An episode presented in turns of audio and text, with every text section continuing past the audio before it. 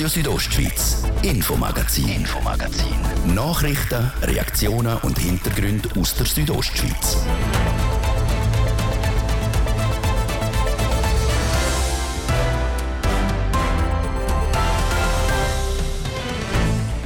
Passiert ist es am letzten Samstag auf der Alp Grüm im Buschlafen. Ungemütliche Begegnung. Ein Wolf verfolgt einen Mensch und knurrt er auch noch an. Eine Situation, die zu denken gibt, sagt der Bündner Jagdinspektor. Und wir haben mit jemandem können reden, wo einem Wolf begegnet ist.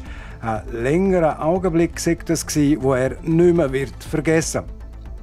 Dann wieder ist es ausverkauft zu Open Air Lumnezia. Die Organisatoren mussten das mal mit Widrigkeiten kämpfen. Unter anderem ist ein Konzert abrupt ausbremst worden. Dann von der Val Lumnezia in die Val Ferreira. Dort wird zwischen Ander und Ferreira ein Bündner Industriedenkmal vor dem Ruin gerettet und von der Val Ferreira in Safietal in unserer Wochenserie Tiere auf Bündner Bauernhöfe in der Hauptrolle heute zwei Kamel. Und dann noch Oberst in Prättigau, wo zum 25. Mal Tennistradition in Klosters in vollen Züg ausgelebt worden ist. Das Thema heute im Infomagazin auf Radio Südostschweiz vom Montag am 25.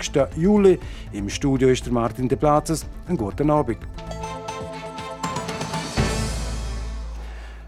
Der Wolf der kommt nicht mehr aus den Schlagzeilen raus. Die letzte Woche eine neue Eskalationsstufe am Schamserberg haben Wölfe zwei Mütterkühe gerissen. Und jetzt am letzten Samstag auf der Alp Grüm im Buschlaf ist ein Mensch vom Wolf verfolgt und angenurrt worden. Nochmal eine neue Eskalationsstufe. Es berichtet Zeraina Zinsli. Es war eine ungemütliche Begegnung am Samstag auf der Alp Grüm im Buschlaf. Dort ist ein Wolf einer Person während mehrerer Minuten auf kurzer Distanz gefolgt und hat sie angenurrt. Das, obwohl die Person allein und ohne Hund unterwegs war, wie der Bündner Jagdinspektor Adrian Arquin sagt. Ein ungewöhnliches Verhalten. Es ist schon eine Situation, die uns äh, zu denken gibt, weil eigentlich ein Wolf normalerweise, wenn er einen Menschen sieht, bleibt er vielleicht einen Moment stehen und geht ihm weg. Dass er einem Menschen nachgeht und dann noch angeknurrt bei einem Menschen, der noch ohne Hund unterwegs ist, das ist, äh, meinte die erste Situation, die wir so kennen und ich hoffe sehr, dass sich die nie wiederholt. Glücklicherweise hat sich die Person, die auf den Wolf getroffen ist, richtig verhalten. Sie ist ruhig geblieben, zum nächsten Haus gegangen und hat der Wildhüter informiert. Laut Adriana Quint vorbildlich. Eigentlich, wenn man einen Wolf beobachtet, bei uns auf der Homepage gibt es Merkblätter, wo man sich auch erkundigen kann. Aber eigentlich auf Weg bleiben, schauen, wenn man einen Hund dabei hat, dass der nicht frei weiter weg rumläuft, dass der eigentlich kontrolliert ist, dass man nicht gerade Abfall liegen lässt, dass sich die Wölfe äh, am Mensch gewöhnen und wenn man einen Wolf sieht, sich ruhig verhalten, wenn er nicht gerade weggeht, auf sich aufmerksam machen und die Beobachtung nach einem Wildhüter melden. Im Buschlaf haben in diesem Jahr schon zwei verschiedene Wölfe können identifiziert werden. Welcher Wolf das beim Vorfall vom Samstag Jam vor einem Mensch verloren hätte, das ist schwierig zu sagen. Ausser wir finden dort einen Code, wo man eine DNA-Probe nehmen davon. Dort sind wir jetzt dran und die nächsten Tage werden uns zeigen, ob der Wolf immer noch in der Nähe ist am Tag darauf hat der Wildhüter aber nichts mehr gesehen. Darum ging man davon aus, dass es ein Einzelfall war und dass sich der Wolf nicht mehr in dem Gebiet aufhalte. Sicher wissen können wir das aber nicht. Darum werde das Amt das Ganze weiter beobachten und die genauen Umstände vor Ort abklären. Von einer grundsätzlichen akuten Gefahr können man aber nicht reden. Und doch zeigt eigentlich die Situation, wo wir hoffen, dass sich die nicht wiederholt, dass wir da einen, äh, einen Auslöser haben, wo wir aber nicht sicher sind. Oder es könnte sein, dass äh, der Wolf vielleicht auch krank war, dass wir dort in der Nähe einen Riss haben, der gestört worden ist.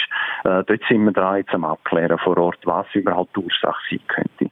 Der Wolf im Buschlaf ist nicht der einzige, der in den letzten Wochen zu reden gegeben hat. Nach zwei Angriffen auf Kühe hat der Kanton Graubünden den Abschuss von zwei Jungwölfen vom Beverin-Rudel angeordnet. Das Rudel hat am Schamserberg zwei Mutterkühe angegriffen. Auffälliges Verhalten von Wölfen nimmt wie auch die Population in letzter Zeit zu. Das sei absehbar gewesen. Das ist eigentlich das eintreten, was wir jetzt auch in den letzten Jahren immer gesagt haben, dass die Übergriffe auf Nutztiere, äh, der Herdenschutz an Grenzen kommt, dass das jetzt auch eintrifft. Und äh, wie mehr Wölfe da sind, ist äh, Wahrscheinlichkeit auch größer, dass sich einzelne Wolfsruder oder sogar einzelne Wölfe halt äh, nicht so verhalten, wie sie sich sollten. Und weil die Wolfspopulation wächst, der Herdenschutz an seine Grenzen käme und die Konflikte zunehmend, brauche es, wie schon länger vom Kanton gefordert, eine präventive Regulierungsmöglichkeit. Nur so sei eine Koexistenz zwischen Mensch und Wolf möglich.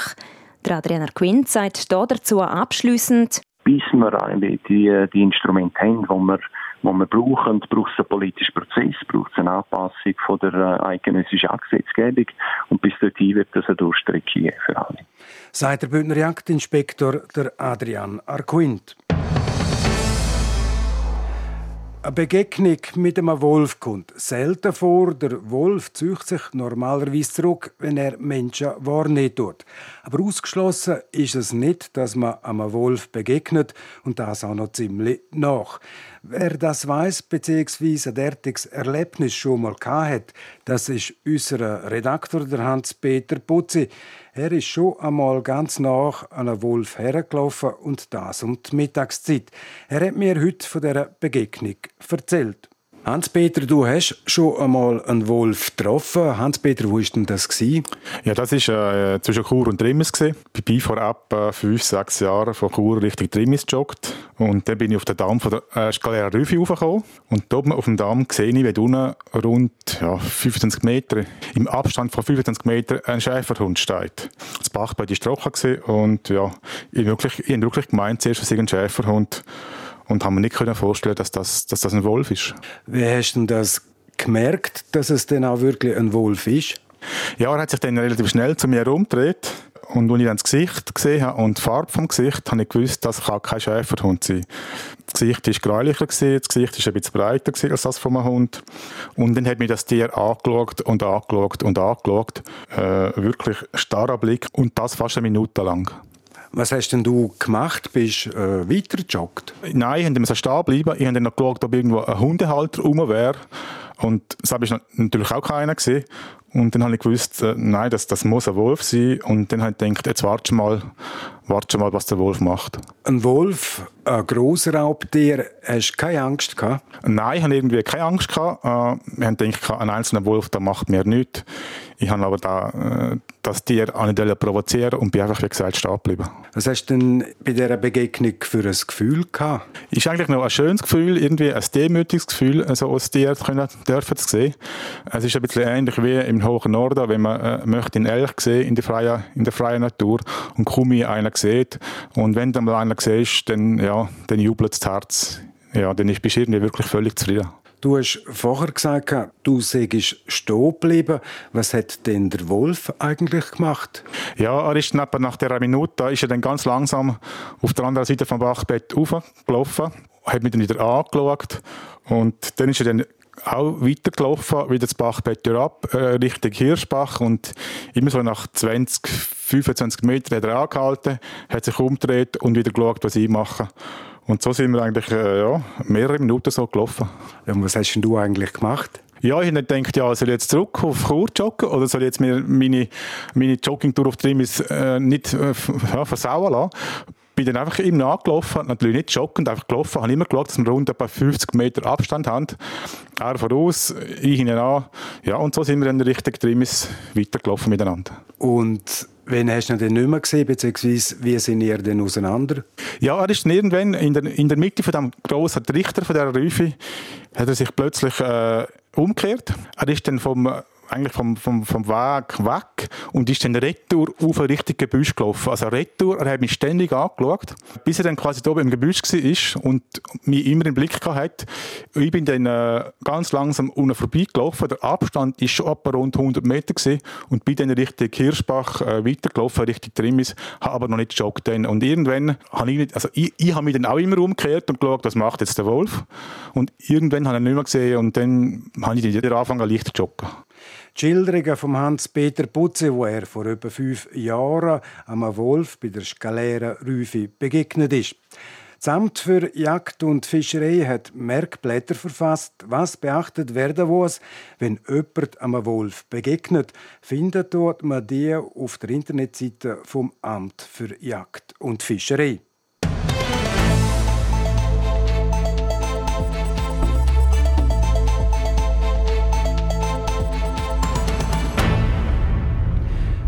Drei Tage lang war das idyllische Val Lumnezia der grösste Treffpunkt im Kanton. Über 18.000 Leute haben dem Open Air Lumnezia wieder so richtig Gas gegeben. Trotz ein paar kleinerer Zwischenfälle zeugt der OK-Präsident Norbert Gavenka positives Fazit, wie er der Adrian Kretli im Interview gesagt hat. Äh, wir können ein sehr positives Fazit äh, ziehen. Am Donnerstag ist super losgegangen. Wir haben viele Leute, gehabt, super schönes Wetter. Und Freitag ist so weitergegangen. Es war fast zu heiß, man darf es fast nicht sagen. Dafür haben wir heute Quittung gekriegt. Äh, wir hatten ein bisschen Regen, gehabt, also einmal letzte Stunde ziemlich geregnet. Ja, und äh, was leider noch dazu gekommen ist, äh, sind die Stromausfälle. Eben, das war vor allem jetzt am Samstag, am letzten Tag, einmal ein längerer Stromausfall und nachher hat es immer wieder so ein bisschen kleinere Sachen gegeben. Man weiß aktuell noch nicht so richtig, was es gelegen hat. Nein, wir wissen es noch nicht genau. Also, wir wissen, dass es nicht äh, auf unserem Gelände passiert ist. Es ist die Hauptstromzuleitung, die äh, kaputt gegangen ist. Also das erste Mal könnte durch einen Blitz sein äh, da am Nachmittag. Wir wissen es nicht genau. Und dann hat man umgestellt, der äh, Stromlieferant auf eine zweite Leitung und dort hat dann scheinbar ein, ein Masten oder eine Trafostation brennt. Äh, und äh, jetzt haben wir die dritte Leitung, die hoffentlich noch bis zum Konzert dann, äh, funktioniert. Ja, es ist das ist wirklich nicht so lustig. Ein blöder Zufall, wo das hat wollen, dass der Strom halt eben immer mal wieder ausgefallen ist. Es ist dunkel geworden auf dem Festgelände. Wie haben die Leute reagiert und vielleicht auch Künstlerinnen und Künstler? Ja, die haben äh, sehr professionell reagiert. Äh, wir sind das Festival. Es findet auf der Wiese statt, äh, es braucht eine Infrastruktur und das kann Haufen passieren. Eben, ich sage immer, man soll, man soll äh, den Tag nicht vor dem Abend glauben. Das war hier genau der Fall. Gewesen klar natürlich, wenn wir das Positive sehen, zwei Jahre Pause gewesen, oder? Jetzt haben wir es endlich wieder können machen, das ganze Festival. Wie war es für dich, gewesen, um das wieder mal durchzuführen? Ja, es ist ein Déjà-vu. Also man hat sich schnell wieder daran gewöhnt. Klar, man hat die Anlaufzeit gebraucht nach diesen zwei äh, relativ ja, ruhigen Jahren, wo man beobachtet hat, unsicher war und nicht genau gewusst hat, wie es weitergeht. Dann äh, Anfangsjahr, wo man dann äh, wirklich sehr ist, was man machen kann, äh, ist man wieder mit großer Freude dran gegangen. Ja. Jetzt sagen viele Künstlerinnen und Künstler, aber auch Gäste, die kommen so zu Open Air Lomnitz, das ist das Klassentreffen. Man kommt zusammen, man trifft Leute, die man vielleicht länger nicht mehr gesehen hat. Ist eigentlich auch ein schönes Kompliment für euch, oder? Das ist sicher ein Kompliment. Ja, das ist ein riesengroßer Blumenstrauß, wenn man es so sagen kann. Das ist wirklich so. Wir haben auch äh, vor allem einen Haufen äh, außerkantonale Unterländer, die kommen. Und die sagen immer wieder, äh, da musst du nicht abmachen, da kommst du und dann triffst du dich. Und äh, ja, es ist schön. Kommst du als OGA-Präsident auch bis dazu, um deine Leute zu treffen, oder bist du immer am Umspringen? Ja, das war früher so. Gewesen, aber jetzt ist man da ein bisschen immer auf äh, Picke. Ja, und dann, wenn Sachen passieren, dann hat man ein bisschen andere Sorgen. Und man probiert äh, sicher äh, mit dem Alter, mit der Erfahrung, die man hat, jetzt durch die vielen Jahre, wo man dabei ist, ist man gelassener und man ist einfach äh, lösungsorientiert unterwegs. Abgesehen von der Stromunterbrüche wegen Gewitter hätte es keine größeren Zwischenfälle auf dem Festivalgelände gegeben. Das grösste Festival der Region ist schon seit über zwei Jahren ausverkauft. Das, weil es für die Ausgabe im Jahr 2020 ausgebucht war und das Open Air nachher wegen Corona zweimal hat abgesagt werden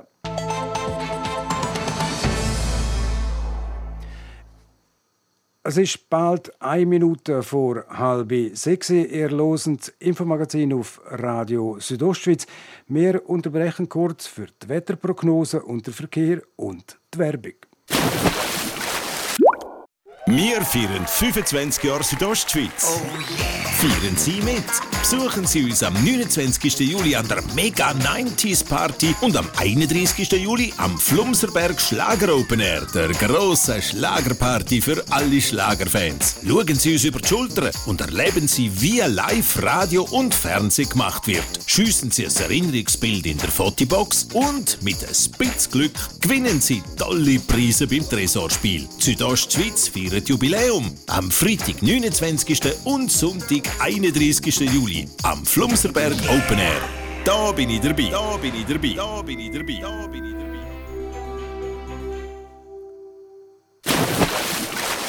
Montag, 25. Juli. Es ist jetzt gerade halb sechs. Das Wetter. Präsentiert von Tanzschule Home of Dance. Die Tanzschule in Kur für alle Partens. Von Disco Fox über Salsa bis zu Hochzeitstanz und Bachata. www.homeofdance.ch es gibt einen äh, meistens bewölkten Abend heute bei uns in der Südostschweiz. Es hat zum Teil recht zähe Quellwolken. Da und dort gibt es dann auch noch einen Platzregen oder ein Gewitter. Morgen Dienstag dann wechselhaft mit einem Mix aus Sonne und Wolken. Vor allem im Norden kann es da und dort auch mal noch regnen kommen. Im Süden sollte es trocken bleiben. Dazu kühlt es ein bisschen ab. Das Thermometer das erreicht morgen im Sarganserland maximal 27 Grad.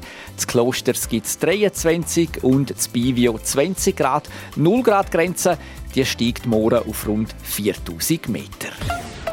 Verkehr. Alles bestens auf unseren Straßen und der Schiene. Wir haben keine Meldungen frei über größere Störungen. Allen unterwegs wünschen wir eine gute und eine sichere Fahrt. Verkehr. Und hier bei uns geht es weiter mit dem Neuesten aus der Region und dem Martin de Platzes. Radio Südostschweiz, Infomagazin, Infomagazin. Nachrichten, Reaktionen und Hintergründe aus der Südostschweiz.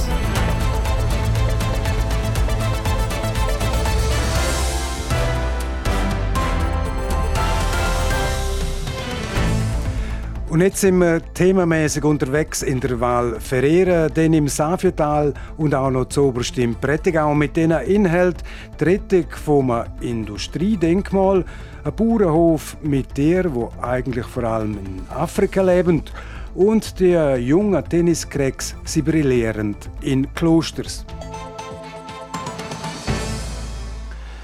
Es sind jeweils nur wenige Sekunden und schon ist die Autobahnausfahrt ins Afers vorbei auf dem Weg in den Süden. Dabei versteckt sich nur wenige hundert Meter weiter im Val Ferreira ein Industriedenkmal von der seltenen Art. Der Hans-Peter Putzi hat sich das Denkmal angeschaut und darum vor kurzem Bergschuhe geschnürt, denn der Weg vor Schmelze in die Höhe ist kein Flip-Flop-Spaziergang. An diesem Morgen bin ich mit dem Johannes Mani und dem Andrea Cantieni im Val Ferreira. Der Johannes Mani ist der Präsident vom Verein Erzmine Hinteri, der Andrea Cantieni der Aktuar. Der Johannes Mani weiß, warum das Tal Ferreira Ferreira heißt. Das heißt ja schon Ferrum, dass da Erzvorkommen sind. Das weiß man schon lange. Und das hängt aber direkt mit dem Bergbau im Tal zusammen. Der Bergbaubetrieb war da schon sehr früh. Also wir haben Verträge, die dann von 1605 sind, wo man da auch schon geschafft hat. Und wir vermuten, dass es fast 3000 Jahre zurück schon etwas gegeben in dieser Gegend. Dass da wenige Autominuten von der Roffler-Schlucht weg Eisen und andere Metalle zu finden sind, haben vor 160 Jahren auch schon die Engländer mitbekommen. Die Engländer haben Material gesucht und dann hat es da eine Gesellschaft gegründet. Die sind dann da ins Tal gekommen, Erz abbauen. Für den Erzabbau haben die Briten viel Geld investiert und ab 1864 am Anfang vom Tal einen grossen Betrieb aufgebaut. Zu diesem Betrieb hat auch eine Seilbahn gehört. Die Bergstation ist auf der Grubas vor Alp Ursera gestanden. Weil sie im grossen Stil haben abbauen haben sie natürlich auch die notwendige Infrastruktur erstellen Die Seilbahn hat es gebraucht, um das Erz von dort oben ins Tal zu bringen. Das ist eine Art eine Umlaufbahn gewesen. Also das ist immer, wenn ein äh, Wägeli raufgekommen ist, ist das andere runter. Eine Bahn also, die ohne Strom funktioniert hat. Der Vollwagen, der abwärts gefahren ist, hat der Leer wieder von unten aufgezogen. Laut Seilbahn Schweiz hat 1866 die erste grössere Seilbahn in der Schweiz der Betrieb aufgenommen. Die am Rheinfall bei Schaffhausen. Die Materialseilbahn im Val Ferreira ist also noch vorher gelaufen. Jetzt zerfällt die Bergstation, was gar nicht im Sinn vom Verein Erzmine Hinteri ist. Diese Spuren wollen wir eigentlich erhalten, weil im Tal sind alle, Spuren mehr oder weniger weg, weil man Straßen gebaut hat, Kraftwerk gebaut hat. Da oben ist es stehen geblieben. Und jetzt haben die Ruinen haben angefangen zu verfallen. Die Werkstation ist äh, zuvorderst auf einem Felsen. Jetzt ist eine Ecke weggebrochen, jetzt geht das dann langsam über den Felsen ab. Und wir wollen jetzt einfach wieder in den ursprünglichen Zustand, ohne weitere Aufbauten, dass die Fundamente ersichtlich bleiben, auch für weitere 150 oder 200 Jahre. Es sind Metalle wie Eisen, Kupfer und sogar Silber, die auf der Grubas, also in der Grube, geschürft worden sind. Wir machen uns also auf den Weg nach oben. Kommend der Rest der Bergstation in die Nähe, ist zu hören, dass schon fleissige Hände am Werk sind.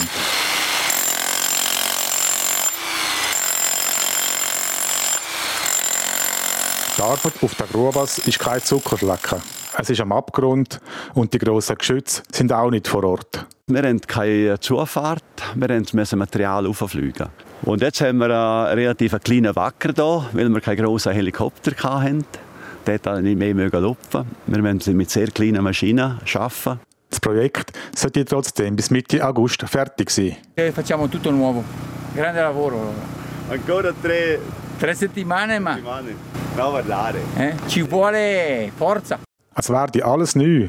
Es ist viel Arbeit und nur noch drei Wochen Zeit. Aber die brauche ich dann wirklich, wissen auch die Arbeiter auf der Grubas. Ich denke, es sieht nicht so schlecht aus. Und wenn wir nicht fertig sind, dann machen wir nachher einfach in langsamerem Tempo weiter mit den Mitteln, die wir dann noch haben. Sagt Johannes Mal nicht darauf ab. Es erstaune ihn, wie unsere Vorfahren überhaupt fertig gebrungen haben, das Erz abzubauen. Das hat uns schlussendlich als Gesellschaft weitergebracht. Und mir persönlich denke, das ist eine ganz wichtige Geschichte, wenn man zurückschaut. Und es ist sicher gut, wenn das in den Köpfen der Leute eigentlich noch weiter bewusst bleibt. Und jetzt noch kurz zurück zu den Engländern. Die sind nicht lang im Val Ferreira. Nicht einmal fünf Jahre, wie der Präsident vom Verein Erzmine Hinterrhein weiss. 1870 ist die Firma Konkurs gegangen, weil einfach die Abbaustellen nicht so ergiebig sind und die in relativ großer Höhe sind. Im Winter haben wir nicht arbeiten Wahrscheinlich ist auch weniger vorgekommen, als was wir gedacht haben. Und dann sind die Engländer wieder verschwunden.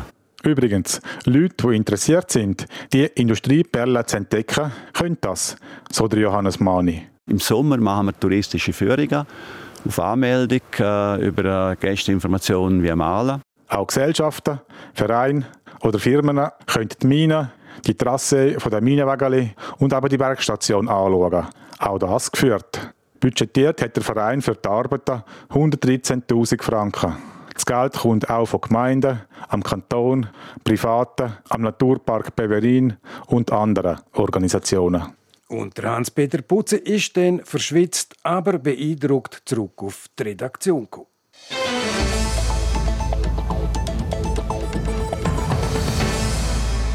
Jetzt unsere Wochenserie Kühe, Schöf und Geiser. Von diesen Nutztieren hat es im Kanton Graubünden gefühlt mehr als Einwohnerinnen und Einwohner. Es gibt aber auch Tiere auf den Bündner Bauernhöfen, die vor wenigen Jahren mit Graubünden noch nichts im Hut hatten. Diese Woche stellen wir euch die speziellen Tiere vor. In der Hauptrolle heute zwei Kamele, die im Safetal daheim sind. Jasmin Schneider ist die zwei wüsten Tiere besuchen. Ivan, Aladdin, komm! Komm, Burschen, komm! Ihre Besitzerin muss nur rufen und schon setzen sich die zwei ganz gemütlich in Bewegung. Der Ivan und der Aladdin, zwei Kamel oder besser gesagt zwei Trampeltiere mit einem Gewicht von etwa je 700 Kilogramm. Sie sind sehr gelassene Tiere, mal unsere zwei hier gar, ja. Wobei der Ivan der gelassener ist als der Aladdin. Also der Aladdin ist ein schneller ein Hüpfmaus und der andere noch ganz ruhig. Also sie sind schon sehr verschieden sagt Angelika Bandli. Sie ist Landwirtin und führt mit ihrem Mann Erwin einen Bauernhof mit Lamas, Jacks, Hühner und eben zwei Trampeltieren. Warum so spezielle Tiere, das erklärt Angelika Bandli gerade selber.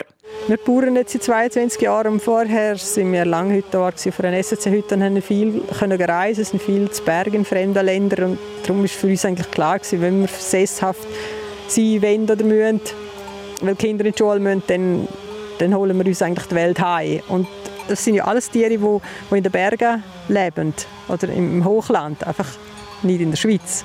Angefangen haben die Bandlis mit Lamas und Jacks. Die Angelika hat aber immer etwas gefehlt. Mal einen schönen Tag hatte ich das Gefühl, oder wie so einfach gewusst, Kamel müsste ich haben. Ich will das Trampeltier, das, weil Trampeltiere sind die nächsten Verwandten zu den Lama und Mongolen haben immer Trampeltier und Jack zusammen. Dann ja, ist einfach die Suche losgegangen und dann musst du ein paar Bedingungen erfüllen und so habe ich es dann geschafft. Dann hatte ich Anfang eins und dann noch das Zweite dazu. Trampeltiere kommen ursprünglich aus der kalten Wüste, also ein bisschen einer anderen Umgebung wie das Safiatal. Das scheint die zwei Tiere aber nicht gross zu stören. Es ist im Winter, die Kälte macht ihnen überhaupt nichts aus. Die gehen aus in den Schnee, trölen und alles und sie haben ja auch den Stall, sodass sie selber können wählen können, ob sie unter Dach oder draußen sind, wie es wollen eigentlich. Und Im Sommer schwitzen sie also auch. Das läuft ihnen also auch der Schweiß aber Also von dem her meine ich, passt es gut. Die Familie Bandli lebt hauptsächlich von der Direktzahlung für Visa und Weida und dem Verkauf von hofeigenen Produkten. Jetzt speziell die zwei Trampeltiere haben aber keinen wirtschaftlichen Nutzen für die Familie. Sie geben ihnen aber Susenhaufen zurück. Die dürfen einfach sein, die sind einfach Klar, sie weiden natürlich ab und wir Bauern kriegen ja landwirtschaftliche Beiträge für Wiesen und Weiden. Und sonst ist es wirklich einfach für uns, für Familien, es gehört einfach dazu. Für mich brauche ich das zum, zum Sein, ja. Täglich laufen die Bandlis samt Trampeltier vom Stall durch Safia Platz bis auf die Weide. Bei den Feriengästen sorge das noch öppe für lustige Reaktionen. Die lässigste Reaktion, die ich erlebt habe, sind zwei Biker oben durchgefahren und dann sagt der eine zum anderen, «Hey, schau mal da, Trampeltier!» Ich habe gar nicht gewusst, dass wir schon so weit gefahren sind. Für die Einheimischen ist das hingegen nichts Spezielles, wenn der Ivan und der Aladdin durchs Dorf trotten, denn sie gehören quasi zum Dorfinventar. So viel zu den zwei Kamelen von der Familie Bandli im Safietal. Morgen an dieser Stelle spielen den Dammhirsch die Hauptrolle.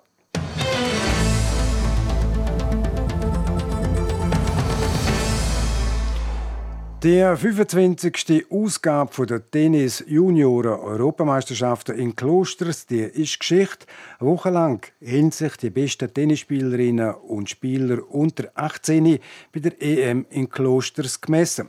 Der Livio Biondini hat mit dem Turnierdirektor Hans Markut ein Fazit gezogen. Ja, ich bin super zufrieden hängt viel auch vom Wetter ab und das haben wir diese Woche sensationell gehabt. Auf die ganze Woche gesehen und mit dem heutigen Tag, mit dem Abschluss, eine sensationelle Stimmung gehabt, viele Zuschauer gehabt, super schöne Zeremonie, also besser kann es gar nicht laufen. Was ist dein Highlight diese Woche? Also eins ist sicher, dass wir sehr fairen Sport gesehen haben. Wir haben nie müssen eingreifen. Es sind wirklich absolut Fairplay ist an oberster Stelle gewesen. Dann natürlich der Erfolg der Schweizer. Das ist halt einfach von den Medien her für uns wichtig, dass die Schweizer möglichst lang im Rennen bleiben, weil die können wir in der Schweiz verkaufen. Und das ist das Jahr so gut wie noch nie äh, passiert mit vier Medaillen. So viel hat es noch nie gegeben. Also das ist ja mal sicher das, was mir sofort in den Sinn kommt. Hast du ein, zwei Spieler oder Spielerinnen gesehen, wo du dir sicher bist, dass wir die in einem Jahr etwa auf der ATP-Tour sehen werden? Ja, also eigentlich gerade die zwei Sieger, Siegerin, Sieger. Die Siegerin ist ja bereits Nummer 150 bei den Erwachsenen. Also die wird äh, ganz weit für kommen, von der wird man ganz sicher viel hören. Und der Belgier, der jetzt da souverän gewonnen hat, ohne Satzverlust, das ganze Turnier, spielt einfach eben auch sehr variabel. Er hat schon alles drauf. Es ist nicht Einbandtennis. Äh, er hat ein gutes Handy, einen guten Überblick. Das sind genau die Spieler, die weiterkommen. Tage hat es Leute gegeben, die da gekommen sind, die das erste Mal da sind und dann die auch angesprochen haben, hey, was für ein schönes Turnier haben ihr da mitten in diesen Bergen, des Klosters? Natürlich, das hören wir sehr oft. Und wir haben auf der anderen Seite auch die Coaches, die ja seit vielen Jahren schon dabei sind. Die äh, müssen dann aussuchen quasi zwischen U14, U16, U18 Europameisterschaft und die fighten immer wieder darum, dass sie hierher kommen. Portugiesen zum Beispiel sind, glaube ich, nonstop seit 15 Jahren kommen immer die gleichen zwei Coaches und das zeigt eigentlich auch, dass das nicht so leid ist bei uns da. Nein, die haben wirklich riesen Applaus und äh, das ist schön. Was machst du jetzt? Eben, jetzt ist noch das Doppelfinal und nachher wird er nochmal langsam abgebaut und alles. Was macht der Hans mal gut, wenn das Baby quasi durch ist da für den Moment?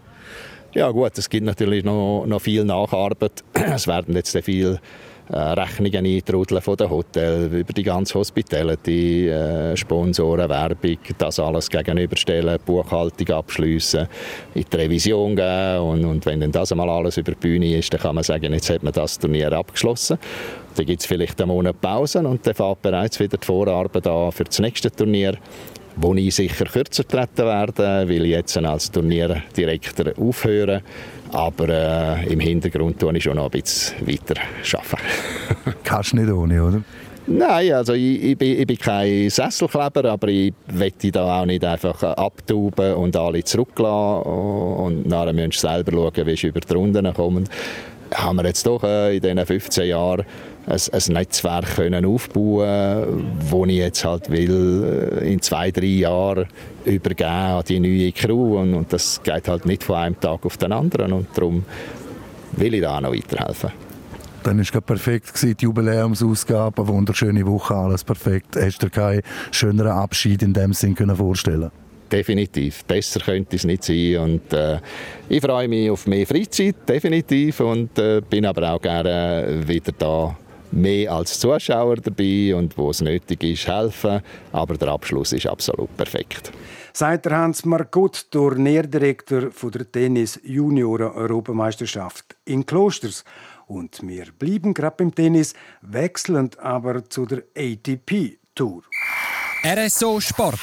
Präsentiert von Metzgerei Mark. Ihres Fachgeschäft für Fleischspezialitäten aus Graubünden in Chur, Langquart und Schiers. Echt einheimisch. Metzgerei-mark.ch ja, Adrian Kretli, im 16. Final steht heute nämlich ein Schweizer im Einsatz. Ja, und zwar ist das der Henry Lagsonen. Er spielt im kroatischen Umag heute gegen den Spanier Roberto Carbales. Der Spanier der steht auf der ATP-Liste aktuell auf dem 86. Rang. Der Henry Lagsonen deutlich hinten dran auf dem Platz 110. Mal schauen, ob er den Spanier heute kann schlagen kann. Mit der Viktoria Golubic ist heute noch eine weitere Schweizerin im Einsatz. Sie spielt aktuell der 16. Final beim Turnier in Warschau. Das das gegen die Niederländerin Ariane Hartono. Der erste Satz hat Viktoria Golubic mit 6 zu 4 für sich entschieden. Im zweiten Satz steht es nach Tiebreak 7 zu 5 für die Holländerin. Sie kann den Satz für sich entscheiden. Es läuft der dritte Satz.